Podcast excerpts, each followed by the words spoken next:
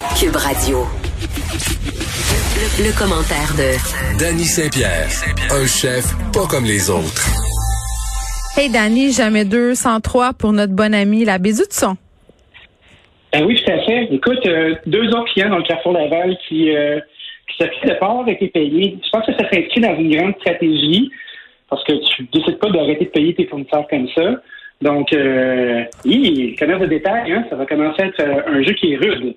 Ben, écoute, je, il se passe pas une semaine euh, sans qu'un grand magasin ou qu'une chaîne tombe au combat. là. L'année, la semaine passée, c'était Bisous, ce magasin euh, où on se plaisait à aller voler des boucles d'oreilles dans le temps. Pas moi, maman, mes amis. Moi, j'ai jamais volé de Oui, boucles d'oreilles nulle part. toujours avec du monde pas fiable, là. Exactement. non, mais mais sans blague, on, on fait des jokes, mais là, euh, avec qui je parlais de ça hier, c'est pas avec toi, mais je me disais bon, on est en train de peut-être possiblement canceller Noël en famille. Je pense qu'on est un peu rendu là. Tu sais, les dans un jardin euh, de ce monde, euh, fruits de la passion, le rouet, Stokes, tout. Tu sais, les endroits où on va pour acheter des cadeaux de dernière minute aux belles-mères qu'on n'aime pas ou aux amis chez qui ça nous tente pas trop d'aller, là, hey, ça va aller mal à la shop. Et là là. Ben moi, là, euh, je peux te faire un aveu. Vas-y. Ça, les maudits échanges de cadeaux. Je trouve ça pathétique. Donnez-moi du vin. Je ne fais pas nier.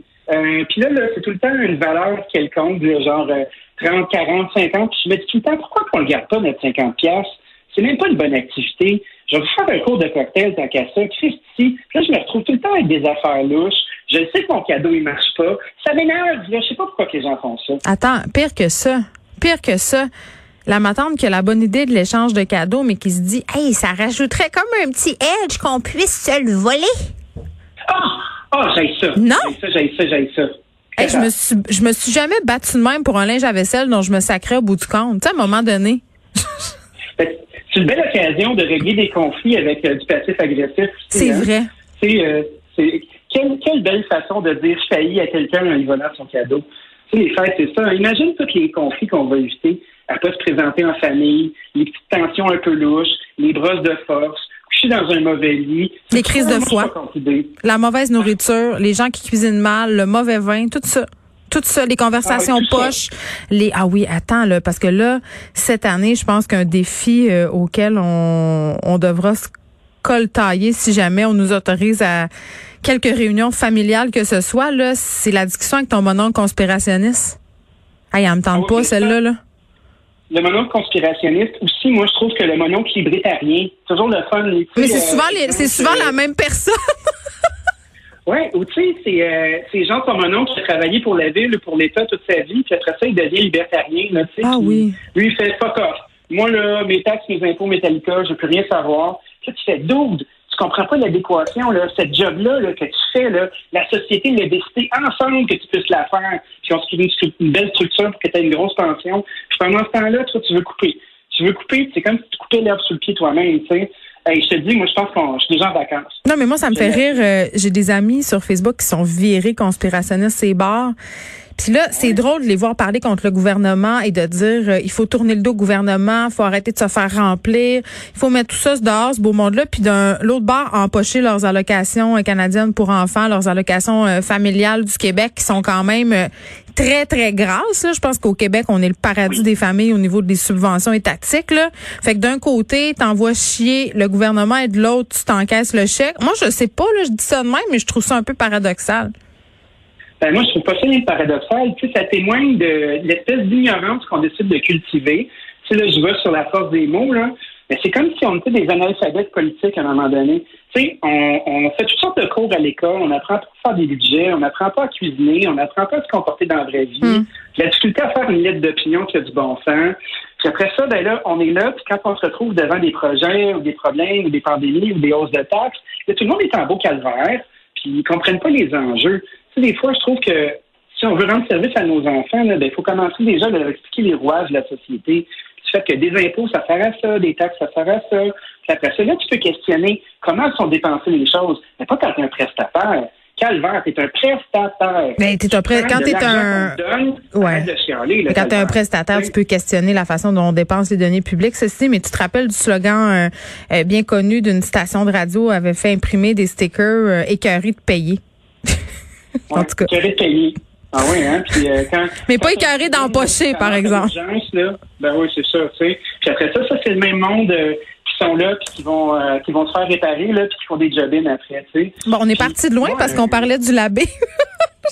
Oui, ben tu vois, l'abbé, c'est un peu un comportement de merde, mais avec un, à une autre échelle, tu sais. C'est-à-dire? Quand tu décides de mettre de la, quand tu décides de mettre de la pression sur ton propriétaire, là, en disant, ben moi, je paye plus, là, puis je pars moi après. Là, ça devient comme une espèce de gang de gros bras de, tu vas avoir les bases de, de m'évincer, puis en même temps, si tu évinces le, locataire, ben, pas ben, à qui tu vas louer? les frais d'avocat qui sont là. Attends, mais à qui tu vas louer ta grande surface? Parce que c'est ça qu'il faut se demander aussi là. Qui va louer ben un tel espace en ce moment là? Il n'y a pas tant, ben, il y a... pas de joueurs tant que ça là, qui pourraient euh, se présenter à la porte. Ben oui, puis dans plusieurs villes du Québec, ben, il y a des règlements de zonage où ton magasin à grande surface ne peut pas devenir un entrepôt parce que faut pas oublier que les, les endroits où on choisit de faire des centres d'achat, c'est des, lieux qui sont névralgiques. C'est mm. des lieux qui sont faciles d'accès, où tu peux te garer. Ça peut être un super beau point de service. Puis il y a beaucoup d'endroits au Québec où tu as un zonage qui t'empêche de prendre un certain pourcentage de ton, de ton pied carré pour le transformer en entrepôt. il y a beaucoup de compagnies qui ont difficile à faire des, des, des livraisons juste à temps.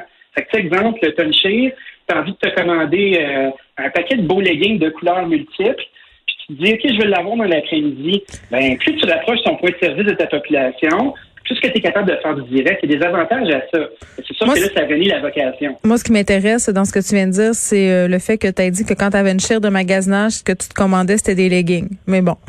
ben, oui, c'est sûr. Ben écoute, des leggings, là, c'est comme des joggings le plus serrés. oui, je sais, euh, je suis une grande euh, adepte. D'ailleurs, j'ai commandé des leggings de sport à Benoît Dutrisac, euh, des leggings laids avec un string par-dessus. Ils sont toujours pas arrivés, mais c'est long avec la pandémie. Mais pour ceux qui attendent ça, là, sachez, sachez que je n'ai pas oublié. OK. on fait encore un peu de millage sur l'aide gouvernementale parce que là, on annonce une autre mesure du côté du gouvernement du Québec, une aide de 2,5 millions à Aliments du Québec parce que justement, on veut encourager l'agriculture de chez nous ou en tout cas, c'est ce qu'ils disent? Est-ce que c'est ça la réalité? Je ne sais pas si toi, tu as ce son de cloche-là, Dani. Ben moi, dès qu'on dit Aliments du Québec, là, euh, ah, de un, j'ai envie de démêler le foutoir de est-ce que c'est fait au Québec? Est-ce que c'est assemblé au Québec? Est-ce que c'est réfléchi au Québec? Est-ce que ça fait travailler des Québécois? Est-ce que ce label-là est un label qui garantit la provenance de la chose? Mon Dieu, c'est bien stressant acheter Aliments du Québec. ben non, c'est pas stressant. Déjà, si c'est ça crée des emplois, moi je suis d'accord. Mais est-ce qu'il faut, euh, est-ce qu'on peut considérer ce label-là comme un truc qui est fait au Québec, au pied du Québec, puis rendu là, moi, si je suis pour payer une prime, euh, j'ai envie qu'on m'informe correctement. Ce budget-là va être dégagé pour qu'il puisse avoir des campagnes publicitaires, pour qu'on soit capable d'encadrer euh, justement cette donnée-là. Je trouve pas ça intéressant. Tu sais, on est dans un moment où le gouvernement va tendre la main puis il va nous proposer de l'aide. On a des entrepreneurs qui sont là, qui ont le bec à l'eau puis qui tentent par tous les moyens de rejoindre leur clientèle. On a beaucoup d'études qui commencent à sortir sur le fait que le commerce en ligne, c'est pas la panacée qu'on croit, parce que l'infrastructure que ça nécessite pour livrer, euh, puis compétitionner contre des géants comme Amazon, ben, ça apporte une certaine lourdeur. c'est vrai, là. Puis, il faut être super honnête. Il faut être honnête envers nous, là, quand on commande sur Internet. Euh, tout le monde veut commander des produits québécois. Tout le monde est bien prêt à même sortir des deniers supplémentaires du portefeuille. Là, pour vrai, en ce moment, je pense qu'on est dans un momentum euh, favorable pour dépenser chez nous. Mais souvent, c'est les délais de livraison sur ces sites-là québécois. Je veux dire, sérieux, deux semaines? Vraiment? Tu sais, ça arrive, là. Ben oui, c'est trop long commander en ligne, là, faut pas oublier, faut pas oublier que ça, ça annihile une grosse partie de petite main-d'œuvre. Tu mettons, euh, les emplois étudiants, les emplois de caisse, les emplois à temps partiel, à chaque fois que tu retires un geste de magasinage qui est concret, ben, veux, veux pas, tu t'enlèves la job à de l'effectif euh, qui est employé comme ça, qui est de la main-d'œuvre qui est non spécialisée, puis qui est super importante sais, dans une économie qui est plus globale, ces jobs-là, ben, on a besoin, c'est des gens qui vont acheter des autos, vont louer des appartements, euh, vont vivre, tu sais. Euh, le monde n'est pas formaté euh, avec des gens qui ont que des grosses formations, justement. ces petits jobs-là, si on va finir par tous les éliminer, qu'est-ce qui va se passer? Tu sais, notre, notre social va s'éroder, puis on va se retrouver avec quoi, là? À chaque fois que tu commandes une machine, moi, j'ai l'impression qu'il y a une job qui disparaît quelque part ou qui se déplace. Hmm. ça m'inquiète. Mais on a le geste bien égoïste de se dire Ah, ben, c'est plus facile. Euh, je vais commander mon papier de toilette. Non, mais on est dans le mois-je, là, pour vrai. Puis j'avais la discussion euh, tantôt avec Frédéric, le recherchiste de l'émission. Je me disais, est-ce que euh, la pandémie a catapulté notre mois-je à vitesse grand V jusque dans ses derniers retranchements? Là, parce qu'au départ, on se dit, ah, ça va-tu nous rendre plus plus sensibles au destin des sociétés, plus écologistes, moins individualistes? Moi, je trouve que c'est le contraire. C'est comme au plus fort la poche. Ça a comme accéléré tout ça. C'est ce que je trouve. Oui, puis t'as pas le regard de l'autre non plus, hein, parce que quand tu arrêtes d'aller dans des lieux communs, puis t'es tout seul devant ta vérité, là, puis ton fil de médias social, et il lisse, lisse, lisse, là, comme un beau tissu de velours, ben, il n'y a pas grand-chose pour confronter ta pensée, tu sais. Mm. J'ai l'impression que ça traduit bien l'époque dans laquelle on vit. Euh, on se retrouve de plus en plus à parler à des gens qui sont d'accord avec nous. On n'a pas la culture du débat, on n'aime pas ça s'ostiner. Euh, bien souvent, euh, on a, en début de semaine, on avait une discussion euh, sur avoir des itinérants dans une chambre d'hôtel, puis qu'est-ce que ça pouvait procurer. Puis, ah, on n'aimait pas ça. Le monde, le monde woke qui était en beau calvaire après nous autres. Mm. tu sais, si on est plus capable d'avoir des conversations. Ils nous ont pas écrit. Ils nous ont pas écrit ce monde woke là. D'habitude, ils sont, sont un peu embourgeoisés, donc ils se sont tenus tranquilles. Hey, Danny, il nous reste un petit deux minutes. Tant, tant de formules assassines qu'on passe sous silence comme ça en, en sautant l'autre sujet. Euh, T'as sursauté ce matin parce que il y a une lettre ouverte qui a été publiée dans la presse et cette lettre-là, elle est signée par l'ambassadeur chinois. J'ai été impressionné. Pourquoi? Je m'attendais pas à voir ça, de, voir euh, que l'ambassadeur chinois euh, faisait l'éloge de notre relation diplomatique. Et puis qu'on allait pouvoir être d'égal à égal dans une relation de pays entre pays. Quand, ça? Y a-tu dit quand? le respect. Ça, Catapie, qu'est-ce que c'est ça? Ben, c'est une opération de com, non? Ben, c'est une opération de com, certain.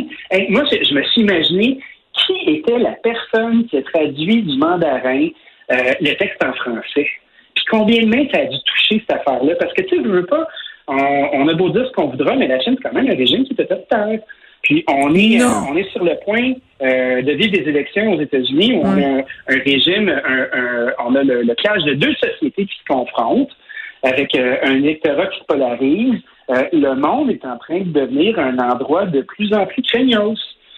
Ça, pas que ça m'inquiète, mais je fais comme OK, la Chine prend la peine de nous OK, mais c'est quoi, c'est quoi l'intérêt pour un journal de publier une lettre qui, qui, qui entre guillemets, euh, est sans doute assez manipulée, là, justement? Ça vient pas du fond du cœur, là.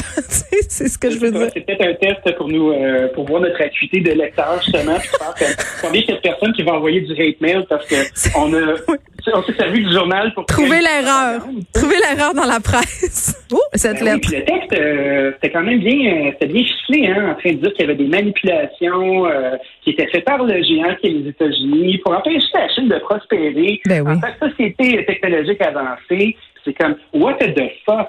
Qu'est-ce que c'est ça? Moi, en tout cas, j'ai l'œil ouvert.